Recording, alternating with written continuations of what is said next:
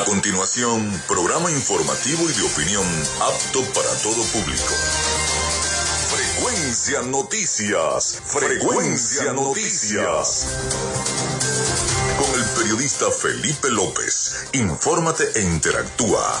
Ya comienza Frecuencia Noticias por Fe y Alegría 88.1 FM con todas las voces.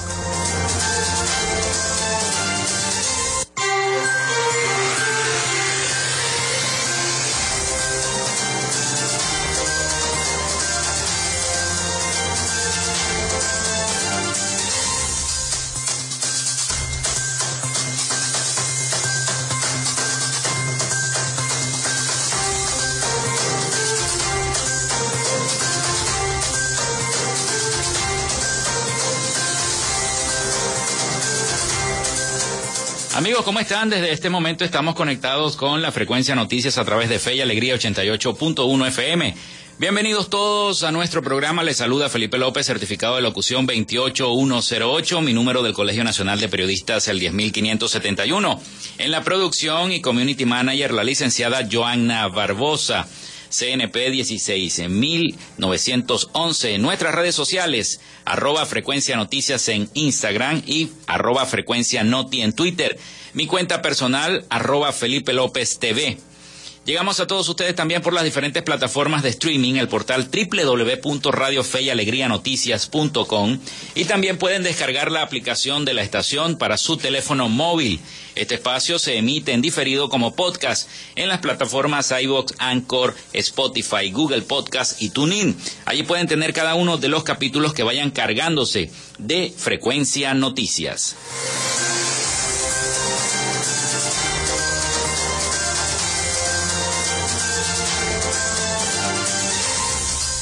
Y también recuerden que lo hacemos en una presentación de la Panadería y Charcutería San José.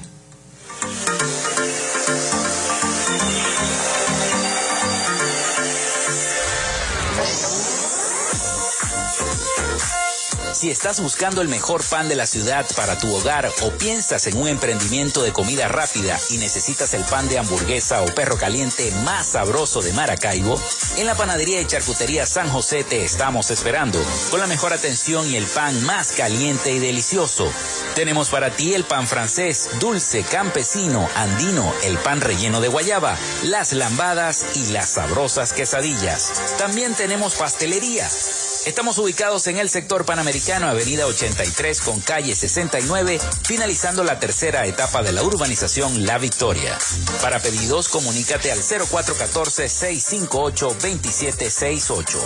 Panadería y Charcutería San José, el mejor pan de Maracaibo.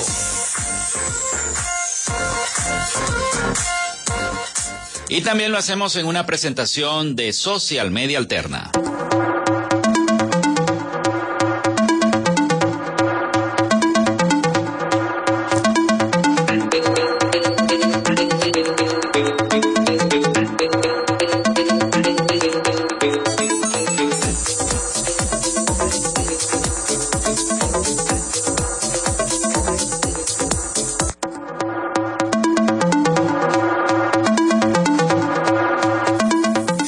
Gente de Social Media Alterna hacemos posible la interacción tecnológica en redes. Si estás buscando quien te brinde asesoría o lleve las redes sociales de tu empresa o negocio, es momento de hacer el contacto con Social Media Alterna.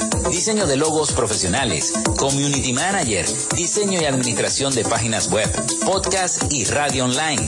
Haz crecer tu negocio y la idea que tienes en mente en este momento. Llámalos al 0424 634 8306 o contáctalos en arroba social media alterna y establece ya un plan de contrato para llevar tus proyectos y productos profesionalmente en redes sociales. Recuerda, es social media alterna.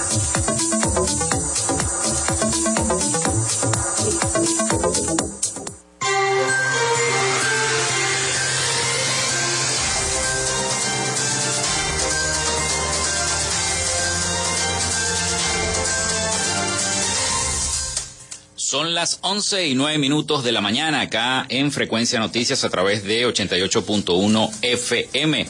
Hoy es viernes, viernes, tenemos un programa bastante informativo y de entretenimiento. El día de hoy, como todos los viernes, tendremos nuestras acostumbradas secciones de los viernes, tanto cápsulas por la vida como eh, nuestra sección de cine con el periodista René Rodríguez desde Buenos Aires, Argentina, siempre consecuente enviándonos el eh, material eh, de sus reviews de las películas más importantes del momento y de las series que están eh, revolucionando el mundo del entretenimiento. Bueno, hoy es 11 de marzo, se publica un día como hoy The Daily Koran que fue el primer periódico de la historia. Eso fue en el año 1702. El territorio federal mariño es reintegrado al estado Cumaná, hoy estado Sucre. Eso fue en el año 1875. Se realiza la revolución legalista en 1892. Se funda el Sindicato Nacional de Trabajadores de la Prensa. En 1946 es una asociación gremial para defender los intereses de los periodistas y vigilar la libertad de expresión en nuestro país, en Venezuela. También un día como hoy muere Oscar Mayer en 1955, empresario alemán, fundador de la empresa de carne procesada Oscar Mayer, acá en Venezuela. Bueno, muere Alexander Fleming en 1955, científico británico famoso por descubrir la penicilina. Muere también Philo Farnsworth en 1971, un día como hoy, empresario e inventor estadounidense conocido por crear la primera televisión totalmente electrónica. Obtuvo más de 300 patentes estadounidenses y extranjeras. Pero su mayor satisfacción llegó en el año 1969 al ver el dispositivo que él mismo había diseñado en la llegada del hombre a la luna. Bueno, la compañía Saihan Information System en Seúl, en Corea, desarrolla el primer reproductor MP3 portátil, el MP-MAN F10, distribuido en los Estados Unidos por eh, Lams en el año 1998. También un día como hoy, 11 de marzo, muere Simón Alberto Gonzalvi en el año 2013, escritor, historiador, periodista y político venezolano. Vamos con las principales noticias para el día de hoy. Bueno, entre las noticias más importantes publicadas en los diversos portales y medios de comunicación, eh, no puedo dejar pasar también la reunión del presidente Joe Biden con eh, su homólogo colombiano Duque. Biden promete a Duque una relación especial en reunión marcada por Maduro. El presidente estadounidense Joe Biden prometió este jueves la inclusión de Colombia en su lista de principales aliados fuera de la OTAN durante una reunión con su homólogo colombiano Iván Duque, que tuvo lugar en un momento delicado por los recientes contactos entre Estados Unidos y Venezuela. El viaje de una delegación de Estados Unidos el pasado fin de semana para abordar con la gestión del presidente Nicolás Maduro la liberación de presos estadounidenses y la crisis energética desatada por la invasión rusa de Ucrania sobrevoló durante la primera reunión formal entre Biden y Duque en la Casa Blanca. Pero el presidente de Estados Unidos quiso disipar cualquier duda sobre la estrecha relación con Colombia y anunció su intención de convertir al país sudamericano en el aliado principal no OTAN, un estatus especial que conlleva privilegios económicos y militares y que ostentan 17 países en el mundo. También casos de COVID han disminuido debido a la vacunación. El presidente de la Sociedad Venezolana de Infectología, Manuel Figueroa, afirmó que los casos de COVID han disminuido de manera importante debido a la aplicación de, las vacunas. Aseguró que a pesar de que la variante Omicron no ha sido tan agresiva como la Delta, no nos podemos confiar porque se sabe que puede afectar a nivel neurológico y cardíaco. También les tenemos que Aruba extendió cierre de fronteras con Venezuela. El gobierno de Aruba extendió hasta el próximo mes de junio el cierre de sus fronteras con nuestro país. La información fue anunciada por la Organización de Aviación Civil Internacional NOTAM este jueves 10 de marzo de este año de 2022. El abogado aeronáutico Rodolfo Ruiz informó en sus redes sociales que la prohibición se extendía a todos los vuelos de pasajeros, carga, correo y de aviación general provenientes de y con destino a Venezuela. Bueno, Venezuela y Rusia estrechan su cooperación bilateral. La mm, vicepresidenta ejecutiva de la República, Delcy Rodríguez, se reunió este jueves con el ministro de Exteriores ruso, Sergei Lavrov, en Turquía para revisar relaciones estratégicas bilaterales en medio de la crisis por la invasión a Ucrania. Venezuela reafirmó el principio de igualdad soberana de los estados como vía para preservar eh, los equilibrios en aras de la paz, escribió eh, Rodríguez en su cuenta de red social Twitter. La vicepresidenta Rodríguez está acompañada del canciller Félix Plasencia y, y, la reunión se produce en el marco del segundo foro diplomático de Antalya. Traemos la verdad de Venezuela y ratificamos la diplomacia como espacio esencial para expandir las buenas relaciones internacionales entre naciones soberanas, agregó la funcionaria venezolana. Bueno, son las 11 y 14 minutos de la mañana. Nosotros hacemos nuestra primera pausa y ya regresamos con más acá en Frecuencia Noticias. Ya regresamos con más de Frecuencia Noticias por Fe y Alegría 88.1 FM con todas las voces.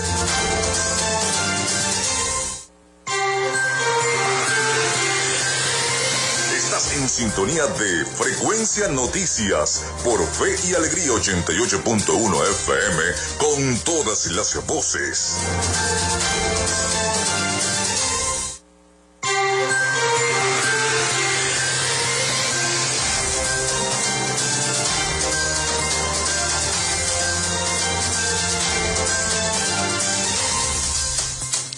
Bueno, son las 11 y 17 minutos de la mañana acá en Frecuencia Noticias a través de 88.1 FM, Fe y Alegría con todas las voces.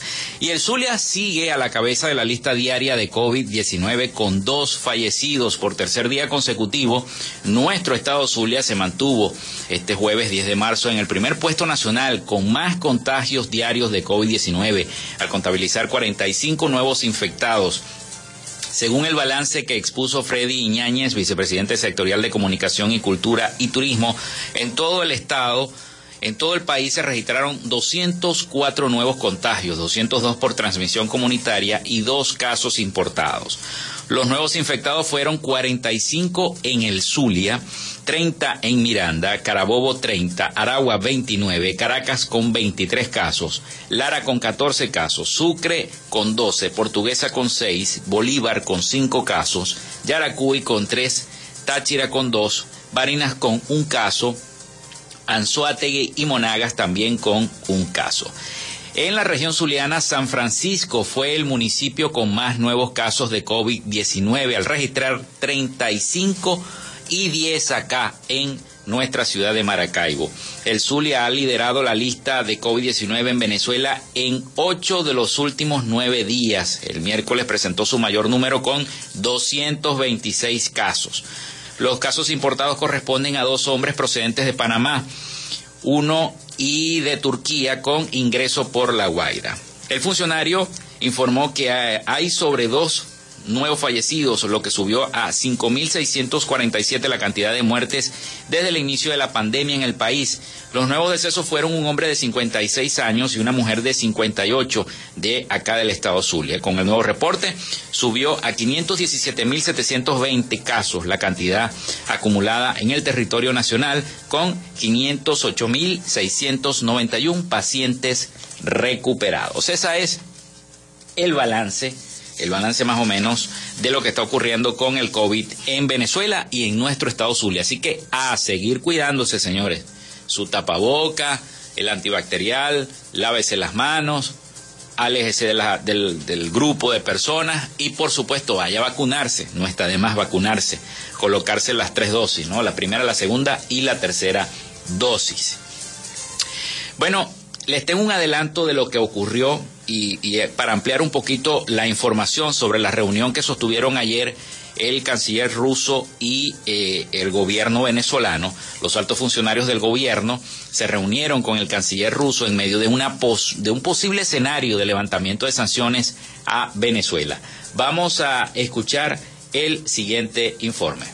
La vicepresidenta Delcy Rodríguez y el canciller venezolano Félix Plasencia se reunieron el jueves en Turquía con el ministro de Relaciones Exteriores de Rusia, Sergei Lavrov, y de acuerdo a un comunicado de la Cancillería rusa, los funcionarios conversaron sobre lo que califican como desarrollo dinámico de las relaciones bilaterales en línea con la asociación estratégica, y reafirmaron la identidad de ambos países sobre los problemas mundiales más apremiantes. Además, condenaron lo que consideran ilegales medidas coercitivas unilaterales que sostienen son usadas como instrumento de injerencia en asuntos soberanos. Para dirigentes políticos de la oposición como Andrea Tavares, el encuentro con Lavrov reitera el respaldo de Venezuela a Rusia y estiman que la Casa Blanca debe observar esas señales. El presidente Biden no pierda eso de vista para los efectos de, cualquier posibilidad que intente con respecto a Venezuela. Los intereses de Rusia en el territorio venezolano son bastante altos. El encuentro ocurre luego de que el fin de semana una delegación del gobierno del presidente Joe Biden se reunió en Caracas con el presidente Nicolás Maduro para abordar aspectos relacionados con la seguridad energética, entre otros asuntos,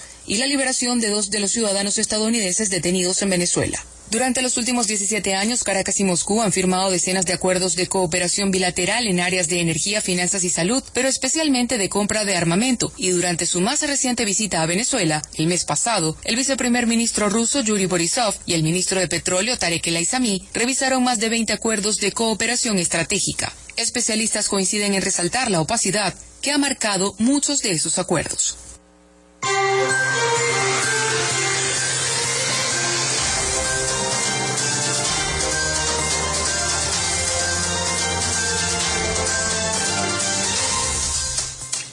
Bien, ahí tenemos entonces esa información sobre, ah, para ampliar un poco esta eh, información sobre la reunión que se efectuó entre el gobierno venezolano y el canciller ruso. En otras informaciones les tenemos que se reducen los tiempos de detención para los migrantes venezolanos en Estados Unidos. Sí es verdad, se reducen eh, los tiempos de estadía de, de migrantes venezolanos bajo la custodia de autoridades fronterizas. Durante el año 2019 y el 2020, las personas fueron detenidas por ocho meses o más. Ahora te sueltan rápido. Y este, vamos a escuchar el siguiente informe para ver por qué es que se produce este fenómeno a pesar de todas las trabas que tienen ahora los migrantes venezolanos cada cuando deciden viajar a emprender este viaje, esta travesía, se van a México o se van a otro país o se van a Europa o se van a otro país de acá de Sudamérica y bueno, ya sabemos que hay más de, de 100 países que están pidiendo, solicitando documentos y visas, muchas trabas y muchas puertas se le cierran a los migrantes venezolanos. Vamos a escuchar el siguiente informe. Hasta hace dos años, los migrantes venezolanos que entraban a Estados Unidos por la frontera sur enfrentaban largos periodos de detención mientras se procesaban sus aplicaciones de asilo. Pero en los últimos meses la situación ha cambiado.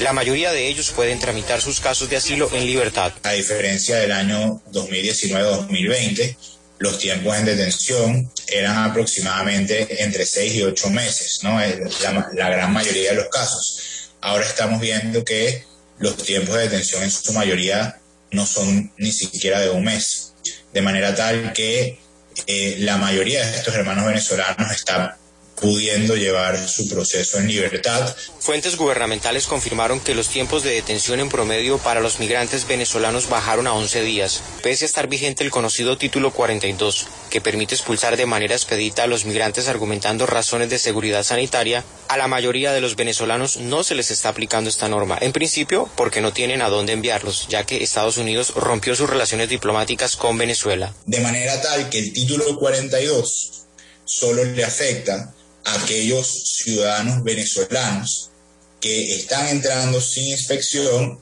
pero tenían residencia en otro país. En el año 2021, el 96% de los 109 mil venezolanos que llegaron a la frontera sur fueron admitidos. A las mujeres con niños, las autoridades les pusieron dispositivos de monitoreo, como es el caso de Jennifer, quien entró con sus dos hijos para reencontrarse con su esposo, que logró cruzar la frontera a comienzos de 2021. Quisiera una mejor educación para ellos, una mejor calidad de vida, donde yo pueda trabajar y pueda mi alcance para darle todo lo que ellos necesiten, cosa que allá es imposible. Un vocero del Servicio de Inmigración y Control de Aduanas, ICE, por sus siglas en inglés, indicó que la agencia enfoca sus prioridades de control de inmigración civil en la detención y expulsión de los no ciudadanos que representan una amenaza para nuestra seguridad nacional, la seguridad pública y la seguridad fronteriza. En el año 2021 fue el periodo en el que se presentó el mayor ingreso de migrantes venezolanos a través de la frontera sur mientras que en diciembre de 2020 hubo solo 193 encuentros de la patrulla fronteriza con migrantes venezolanos En diciembre de 2021 esta cifra aumentó a cerca de 25 mil casos. No obstante, la imposición de visas a los venezolanos por parte de México desde el 21 de enero de este año ha llevado a una reducción en los encuentros a un poco más de 22 mil y se estima que sigan bajando.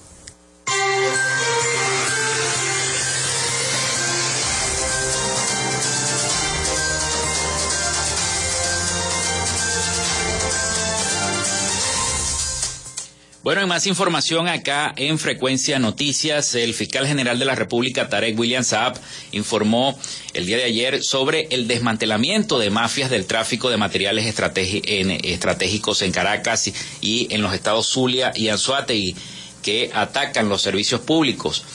Dijo el fiscal, hemos colocado el dedo en la llaga eh, que ha venido afectando al pueblo como es la vandalización de material estratégico perteneciente a Corpoelec. El fiscal se refirió al hecho ocurrido el pasado 5 de marzo, cuando la Guardia Nacional Bolivariana detuvo en las afueras de Caracas a dos gandolas contentivas de 50 toneladas de material ferroso perteneciente a la hidrológica de la región capital Hidrocapital. Ante el ilícito, Saab señaló que la Guardia Nacional detuvo a seis sujetos, entre ellos se encuentra un funcionario del Ejército Nacional Bolivariano. Todos quedaron privados de libertad por los delitos de tráfico de material estratégico y asociación para delinquir. Igualmente acá en el estado Zulia se incautan 817 kilogramos de material. En otro caso, el fiscal precisó que el 2 de marzo de este año en curso la Guardia aprendió a cinco hombres acá en Maracaibo al momento de que sustraían cableado de alta tensión perteneciente a la Corporación Eléctrica Nacional Corpoelec. Los cinco detenidos fueron privados de libertad por los delitos de tráfico de material estratégico y asociación para delinquir y se le incautaron 817 kilogramos de cable de alta tensión. Igualmente pasó en Anzuategui. El fiscal precisó que el, el municipio San José de Guanipa de Anzuategui fueron privados de libertad cuatro ciudadanos por los delitos de tráfico y comercio lícito de este material. Un grupo delincuencial dedicado al robo, hurto y compra de material estratégico eh, funcionarios de la Guardia Nacional lograron recuperar en la chatarrera Plaza El Tigre, compañía anónima, aseguró el fiscal. Ante este suceso, la máxima autoridad del Ministerio Público eh, eh, indicó que evidenció un total de 35 toneladas de material ferroso perteneciente a Petróleos de Venezuela PDVSA que incluyó balancines, tuberías, láminas de tanque, entre otras cosas que se han llevado. 11 y 28 minutos de la mañana acá en Frecuencia Noticias hacemos nuestra segunda pausa y ya regresamos con todos ustedes. Nosotros. Ya regresa Frecuencia Noticias por Fe y Alegría 88.1 FM con todas las voces.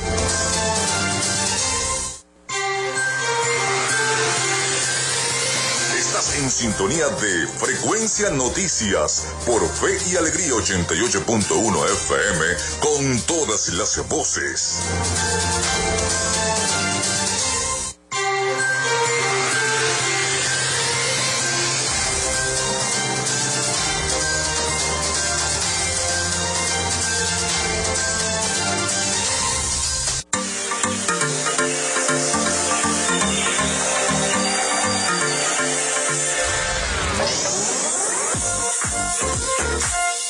Estás buscando el mejor pan de la ciudad para tu hogar o piensas en un emprendimiento de comida rápida y necesitas el pan de hamburguesa o perro caliente más sabroso de Maracaibo, en la panadería y charcutería San José te estamos esperando con la mejor atención y el pan más caliente y delicioso. Tenemos para ti el pan francés, dulce, campesino, andino, el pan relleno de guayaba, las lambadas y las sabrosas quesadillas. También tenemos pastelería. Estamos ubicados en el sector panamericano, avenida 83 con calle 69, finalizando la tercera etapa de la urbanización La Victoria. Para pedidos, comunícate al 0414-658-2768. Panadería y Charcutería San José, el mejor pan de Maracaibo.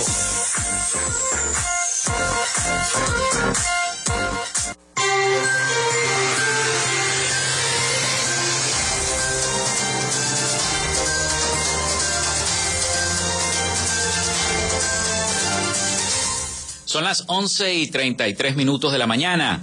A esta hora, bueno, nos vamos a Miami con el resumen de las noticias de Latinoamérica con el periodista Rafael Gutiérrez Mejías. Adelante, Rafael. Noticias de Latinoamérica. Panamá se unió a la lista de países que a partir del pasado 8 de marzo exigen visa a los cubanos que deseen viajar a ese país. La noticia cayó como un balde de agua fría. Cientos de cubanos se congregaron frente a la Embajada de Panamá en La Habana para protestar por la nueva regulación migratoria. En las afueras de la Embajada de Panamá se reportaban unos 800 cubanos, una concentración aparentemente espontánea en medio de una transitada y militarizada avenida de La Habana. Frente a una multitud de cubanos se presentó un funcionario de la Embajada de Panamá en Cuba en respuesta a las interrogantes sobre el nuevo requerimiento migratorio de ese país con el fin de explicar todo el procedimiento para el trámite de visa para los ciudadanos cubanos que están en tránsito por la República de Panamá. Las personas que viajen hasta el sábado a la medianoche, que su tránsito por Panamá no pase las 12 horas,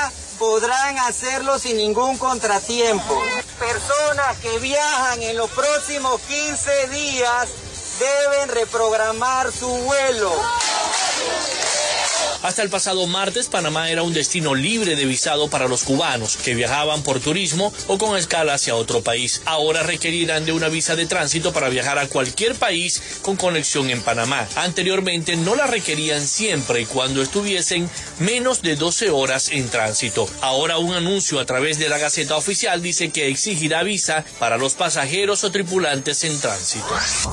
Legisladoras oficialistas y opositoras en Bolivia se enfrentaron a empujones este miércoles durante la sesión de un controversial proyecto de ley en el hemiciclo del Parlamento y la sesión debió suspenderse, informaron las autoridades. Entre gritos y acusaciones cruzadas, una senadora del oficialista Movimiento al Socialismo más y otra de Comunidad Ciudadana, el principal partido de oposición, comenzaron a empujarse hasta que esta última cayó al suelo. ¿De dónde estamos? ¿Qué tipo de parlamento es ese? El pedido de Comunidad Ciudadana es claro, dos tercios, dos tercios. Eso dice la Constitución. Todo el proceso tiene que ir respaldado por los dos tercios. La elección de candidatos, la votación para elegir al defensor del pueblo, todo tiene que ser consenso y diálogo. Hubo altercados similares minutos después, cuando una decena de legisladores opositores ocuparon el centro de la sala con pancartas contra un proyecto de ley para la elección del defensor del pueblo. Hoy eh, lamentamos mucho las agresiones y yo percibo que algún senador, diputado debe hacer denuncias a la falta del decoro. Existe un reglamento que dice absolutamente claro, no pueden haber senadores y diputados en pasillo ni gritando ni piteando, pero creo que falta poner orden. Mirando esto, por supuesto que uno siente vergüenza lo que pasa. La oposición cuestiona la manera en que se escogerán los candidatos si el proyecto prospera, acusando al partido oficialista de que podría filtrar candidatos propios al momento de la selección valiéndose de la normativa. El opositor cubano Luis Manuel Otero Alcántara abandonó la huelga de hambre que mantenía desde enero en la cárcel, en donde está detenido desde las protestas del 11 de julio. Confirmó el miércoles Claudia Genluí, del disidente Movimiento San Isidro, en sus redes sociales. La activista curadora de arte y amiga de Otero aseguró que el líder del MSI también está dispuesto a enfrentar el juicio. Genluí señaló que se cumplen 16 días de que el disidente dejó la huelga de hambre y explicó que ha recibido noticias después del intercambio abierto y profundo que mantuvo con su abogado por cuatro horas. El artista opositor había iniciado su ayuno el pasado 18 de enero después de que, tras seis meses de prisión provisional, la Fiscalía cubana rechazó modificar la medida cautelar de cárcel y dejarle en libertad a la espera del juicio. De acuerdo con el subgobernador del Banco de México, Jonathan Haidt, el conflicto de Rusia y Ucrania tendrá un impacto inflacionario en México, que según sus previsiones será al alza, con base en el resultado de la inflación del mes de febrero del año 2022, que fue de 7.28%. Se espera que la subyacente rebase el 6.7% para el mes de marzo. Luego de que el Instituto Nacional de Estadística y Geografía dio a conocer que la inflación en México sufrió un repunte en febrero, los precios de alimentos energéticos han aumentado, como el gas doméstico, el pollo, el limón y la carne de res recordó que la tasa promedio mensual de marzo del año 2003 al 2021 fue de 0.36%, mientras que la de marzo del año 2021 fue de 0.54%. Para que la tasa anual subyacente disminuya, la tasa mensual tendría que ser menor a 0.54%, indicó. Sin embargo, los pronósticos apuntan que en marzo será mayor. Hasta acá nuestro recorrido por Latinoamérica. Soy Rafael Gutiérrez. Noticias de Latinoamérica. Bien, muchísimas gracias entonces a Rafael Gutiérrez Mejías con el resumen de las principales noticias de Latinoamérica para este viernes 11 de marzo. Bueno, llegó el momento, llegó el turno de la sección Cápsulas por la Vida con nuestra productora Joanna Barbosa. Hola, les habla nuevamente la periodista Joanna Barbosa para compartir cápsulas por la vida a través del programa radial Frecuencia Noticias con Felipe López. En esta oportunidad deseo iniciar con un versículo bíblico que me llamó poderosamente la atención, tomada del libro de Isaías capítulo 49, versículo 15, que resalta una interrogante. Pero, ¿puede una mujer olvidarse del niño que cría o dejar de querer al hijo de sus entrañas? Pues bien, aunque alguna lo olvidase, yo nunca me olvidaría de ti. El mismo Dios en esta palabra compara su amor al gran amor de una madre para con su hijo. Por eso esta pregunta, ¿puede una mujer, puede una madre dejar de querer al hijo de sus entrañas? Suena como imposible de creer hasta para Dios. Sin embargo, afirma que si existiese alguna que se olvidara, Él nunca se olvidaría de nosotros. Como seres humanos creados a imagen y semejanza de Dios, somos lo que más ama en la creación y cada uno de nosotros somos seres únicos y amados de una manera personal por nuestro Creador, como lo afirma en su palabra. Dice en Jeremías capítulo 1, versículo 5. Antes de formarte en el vientre de tu madre te conocí. Antes que salieras del seno te consagré. Son apenas algunos versículos que exaltan el don de la vida. Somos seres humanos únicos y aunque tengas una hermana o hermanos gemelos, no te repites. Nadie se compara a nosotros. Por su parte, las organizaciones pro aborto en el mundo dicen que el aborto es una necesidad básica de atención de la salud para millones de mujeres, niñas y otras personas que pueden quedarse embarazadas y han manifestado constantemente que las leyes sobre el aborto restrictivas constituyen discriminación contra las mujeres. Exponen que el acceso a servicios de aborto es un derecho humano. Según el derecho internacional de los derechos humanos, toda persona tiene derecho a la vida, a la salud y a no sufrir violencia, discriminación y tortura y tratos crueles, inhumanos y degradantes aplican este derecho internacional a sus cuerpos, no al del niño por nacer, principio que denominan como autonomía física. Es decir, si quedan embarazadas y como son sus cuerpos, pueden decidir por el aborto para interrumpir la vida de un ser que está en sus vientres. Como escuchan, lo que para Dios es importante es totalmente ignorado por quienes apoyan el aborto. Ni siquiera consideran al feto como un ser humano.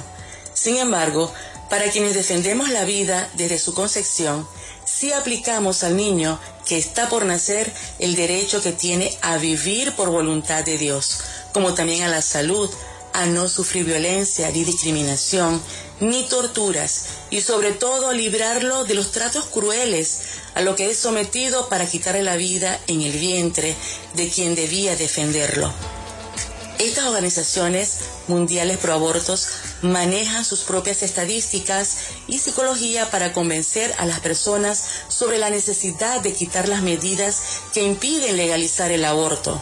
Por ejemplo, hacen mucha propaganda sobre el aborto para quienes son violadas.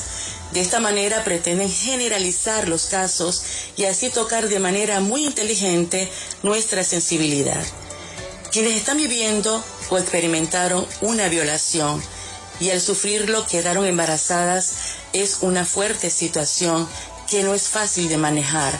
Los expertos pro vida orientan a las jóvenes y mujeres a buscar apoyo psicológico más que aplicar el aborto, porque interrumpir el embarazo no ayuda a superar esos traumas. No hay misericordia ni para la madre ni para el bebé. Las mujeres que son violadas no llegan al 1% para aplicar el aborto, porque la mayoría de las mujeres deciden tener al bebé para criarlo o para darlos en adopción. De esas cifras no hablan los abortistas que promueven la muerte. Aunque quienes defienden el aborto difunden que son más, porque ciertamente han escalado importantes puestos en la política, medios de comunicación y organismos de las naciones, los que decidimos por la vida sabemos que existen cientos de testimonios de mujeres que a pesar de concebir a un hijo de la peor forma, decidieron seguir adelante con el embarazo y hoy sus hijos o hijas dan un hermoso sentido a sus vidas. Creemos en la vida de ese ser humano que está por nacer y defendemos su dignidad. Soy Joanna Barbosa en Cápsula por la Vida. Hasta pronto.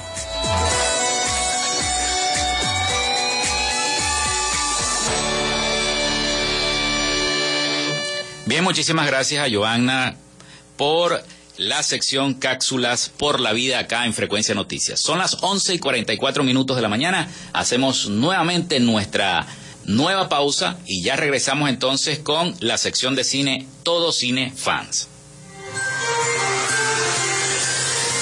Regresamos con más de Frecuencia Noticias por Fe y Alegría 88.1 FM con todas las voces.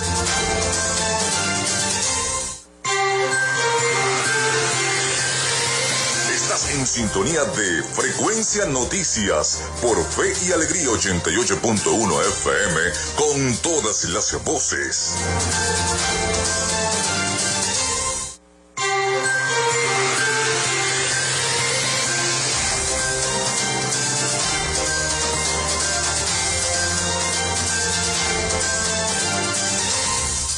Son las 11 y 47 minutos de la mañana acá en Frecuencia Noticias a través de Fe y Alegría 88.1 FM. Bueno, ya es momento del entretenimiento. Como todos los viernes, nuestra sección de cine a cargo del periodista René Rodríguez desde Buenos Aires. Todos cinefans. Adelante. Lo mejor del séptimo arte en Frecuencia Noticias en Todos Cinefans.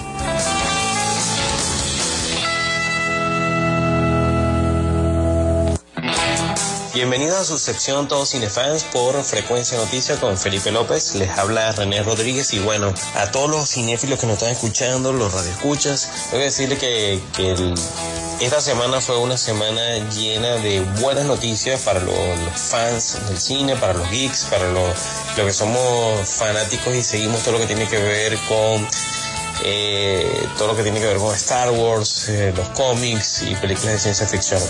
Bueno, imagínense que se vienen varias noticias y otras buenas y unas y otras malas, lamentablemente. En el caso de las buenas tengo que decir que The Batman fue para aquellos que no lo sabían, eh, Batman es una película que es la en cuanto a presupuesto, es el presupuesto más controlado de una película de Batman desde las películas de finales de los 80, principios de los 90. Todas las películas de Batman son de 250 millones y a las películas comerciales hay que meterle que casi siempre la misma cifra lo que cuesta y cuesta lo que es la, parte de, publicidad, distribución, lo que son los spots en internet, en televisión, etcétera, los pósteres, etcétera, etcétera, etcétera. Entonces, siempre la película tiene que recaudar la, una fórmula que capaz mucha gente no conoce, pero una película tiene que recaudar tres veces lo que cuesta para eh, considerarse que ha hecho ganancia. En el caso de The Batman, ya la película hasta el momento, que estamos hablando de que no ha pasado todavía una semana de que se estrenó, ya lleva recaudado 300 millones de dólares y costó 120, 25. Estamos hablando que ya a menos una semana ya la película es una ganancia. O sea que puede pasar a capaz, no me extrañaría que la película llegue a los niveles del Joker, eh, Dark Knight, Dark Knight Rises, películas exitosas que no llegaron, también es, importante recordar que películas como Batman y Superman, que teníamos el auge de lo que era DC en el momento, las películas de cómics junto con Marvel, no llegó. Creo que llegó a unos 600, 800 millones de dólares, mucho menos hizo lo que fue la Liga de la Justicia, no la, la versión que hemos elogiado mucho eh, Felipe y yo en nuestro podcast Todo Cinefan Radio, en lo que fue la Liga de la Justicia versión de director de Zack Snyder, Cut, en el 2021. Entonces, de verdad que es un tremendo, un notición. También eh, esta semana se le dio el verde, el go, a lo que es la serie, el spin-off de Colin Farrell como el pingüino en HBO. La otra serie que era, eh, cambió por completo, iban a, a darle una miniserie de lo que es la policía de Gotham ya no va a ser así, ahora se van a eh, hacer más una serie tipo de terror en el manicomio de Gotham, de Arkham. No sé si cómo la van a llamar, no sé si se va a llamar Arkham, no sé si va a seguir con el nombre original que tenía la serie, que era los policías de Gotham, no lo sé, todavía no lo han confirmado. Entre las malas noticias tenemos que todo lo que fue la línea de estrenos de DC cambió de, de fechas. Solamente lo que es Black Adam se va a mantener este año, pero Aquaman pasa a marzo del año que viene y lo que sí me golpeó como fanático, como fans, como fan enamorada, como decimos los venezolanos, de Batman es el estreno de la película Flash que iba a contar con el Batman de Michael Keaton y el Batman de Ben Affleck en la misma película pasa a estrenarse en junio del 2023. Terrible noticia. No sé qué pasó ahí, no sé si es que quieren como que distribuir un poquito la, torta del pastel, no quieren competir con, los, estrenos que van a tener a finales de año, porque se viene lo que es la, próxima entrega de, Avatar, de James Cameron, están las películas de Marvel, no sé si, quieren darle un poquito de oxígeno a lo que a lo que es de Batman, no sé cuál es la, planificación, capaz le hace falta más eh, postproducción, no han dado respuesta de las razones. Lo cierto es que ya se movió el tablero.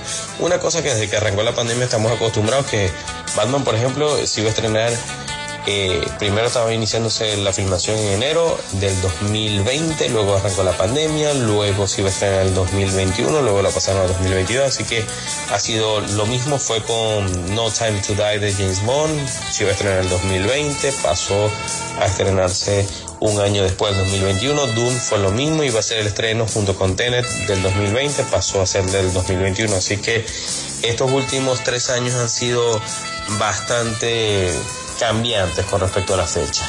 Se los digo, este año con The Batman les aseguro que lo segundo mejor del año va a ser la serie Obi-Wan.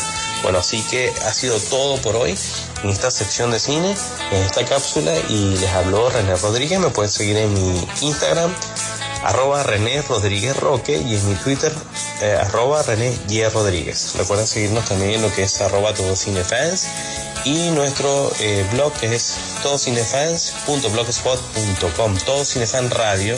Y bueno, siguen escuchando Frecuencia Noticias con Felipe López.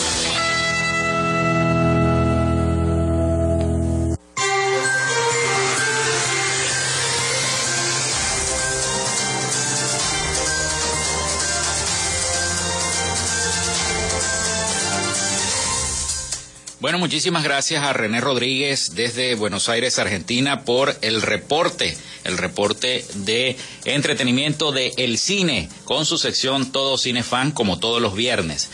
Bueno, seguimos entonces nosotros antes, porque son las 11 y 53 minutos, todavía nos quedan unos minutos antes de despedir el programa.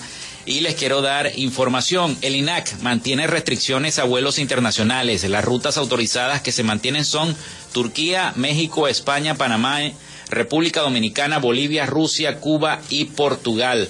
La renovación de las restricciones de las operaciones aéreas internacionales desde y hacia nuestro territorio nacional, con la excepción de nueve destinos, anunció el Instituto Nacional de Aeronáutica Civil a través de un comunicado. De acuerdo con la información, las rutas autorizadas que se mantienen son las que ya comenté. Turquía, México, España, Panamá, República Dominicana, Bolivia, Rusia, Cuba y Portugal. Es la información que está ya circulando en los diversos medios de comunicación y en los diversos portales informativos sobre esta situación. Bueno, y sigue, sigue ocurriendo muchos hechos que lamentar en el exterior, sobre todo con los migrantes. Mueren venezolanos a golpes en una pelea en discoteca. Lamentablemente siguen ocurriendo estos hechos que dejan em, un mal sabor de boca porque em, las personas emigran para buscar un mejor futuro y se encuentran con esta situación. Bueno, un joven venezolano muerto y seis heridos dejó un saldo un enfrentamiento a golpes que se inició en el interior de una discoteca en Paita. Todo comenzó a las 3 de la mañana en el interior de la discoteca, ubicada al frente del malecón Jorge Chávez, cuando una mm, fuerte pelea entre un grupo de venezolanos terminó en, una en un descomunal enfrentamiento que llegó hasta el muelle fiscal. El ciudadano venezolano identificado como Junior José García Sánchez, de 28 años, al intentar huir de sus verdugos, se subió a una chalana que se encontraba en el muelle, pero fue alcanzado y asesinado a golpes en la embarcación. Lamentable situación que eh, se genera en Perú en Perú siempre se generan estos hechos o en Chile. También vi en las redes sociales una riña que se generó a, cuchillo limpio entre venezolanos y chilenos frente a un establecimiento comercial. Esa es la situación lamentable eh, que se viene generando con los venezolanos y es, eso lo que hace es acrecentar un poco más esta, este pensamiento xenofóbico que tienen en, ese, en esos países errados de querer involucrar a todos los venezolanos en esos hechos aislados, violentos que se generan en cada una de esas zonas. Bueno, son las 11 y 56 minutos de la mañana, casi 57. Nosotros llegamos al final de otra frecuencia noticias. Hasta aquí esta conexión por el día de hoy. Laboramos para todos ustedes en la producción. La licenciada Joanna Barbosa, CNP 16911 y en la conducción y control técnico quien les habla Felipe López, certificado de locución 28108. Mi número del Colegio Nacional de Periodistas el 10571. Y recuerden que llegamos en una presentación de la panadería y charcutería San José. Si estás buscando el mejor pan de la ciudad para tu hogar o piensas en un emprendimiento de comida rápida y necesitas el pan de hamburguesa o de perro caliente más sabroso de, de Maracaibo, te están esperando. También tienen para ti el pan francés, el dulce, el campesino, el andino, el pan relleno de guayaba, las lambadas y las quesadillas. Están ubicados en el sector panamericano, avenida 83 con calle 69, finalizando la tercera etapa de la urbanización La Victoria. Para pedidos, comunícate al 0414-658-2768. Panadería y Charcutería San José, el mejor pan de Maracaibo. Y también lo hicimos gracias a la gente de Social Media Alterna. Si quieres un diseño de logo profesional, community manager, diseño y administración de páginas web, podcast o quieres una radio online, haz crecer tu negocio y la idea que tienes en mente, llámalos al 0424-634-8306 o contáctalos en el Instagram arroba social media alterna y establece ya un plan de contrato para llevar tus proyectos y productos profesionalmente en redes sociales. Recuerda, es social media alterna. Bueno, el lunes tenemos entonces a eh, un representante del Consejo Legislativo del Estado Zulia, el diputado Eduardo Labrador, estará con nosotros el día lunes acá en Frecuencia Noticias. Así que les deseo un estupendo y feliz fin de semana. Nos escuchamos el próximo lunes, si Dios y la Virgen Chiquinquirá así lo quiere. Así que feliz día y feliz fin de semana.